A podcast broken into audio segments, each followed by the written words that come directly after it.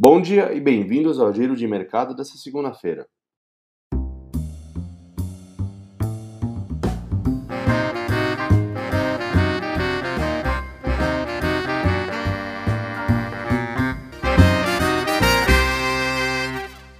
E os mercados globais encerraram a semana em queda, em meio a preocupações com a variante nova da Covid-19, identificada na África do Sul.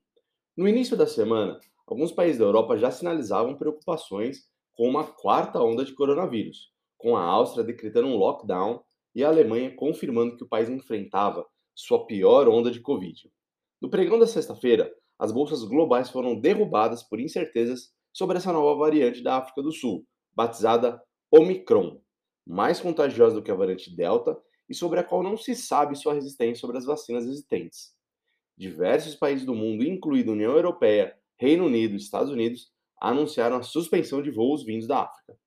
Com isso, o índice Bovespa fechou a semana com uma correção de menos 0,79%, acompanhando os mercados internacionais, ou seja, uma queda de menos 3,4% só na sexta-feira, apagando os ganhos dos últimos dias e fechando a semana nos 102.224 pontos.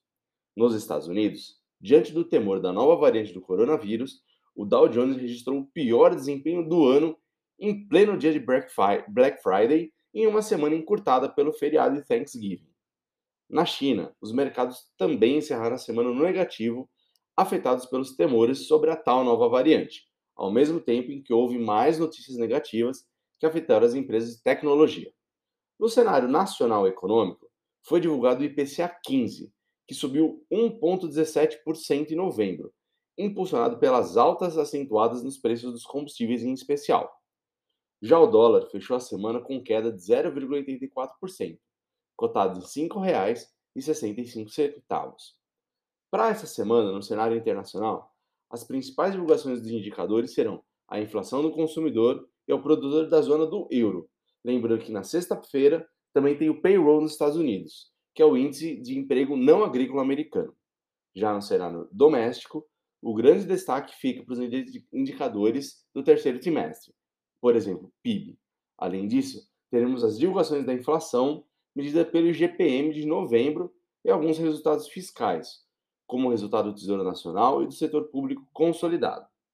Bom, na próxima segunda-feira nós não vamos ter o giro de mercado, porque eu vou estar viajando a serviço, mas volto com vocês no dia 13 de dezembro. Então fiquem ligados, um forte abraço, uma boa semana de trabalho e até daqui 15 dias em mais um giro de mercado.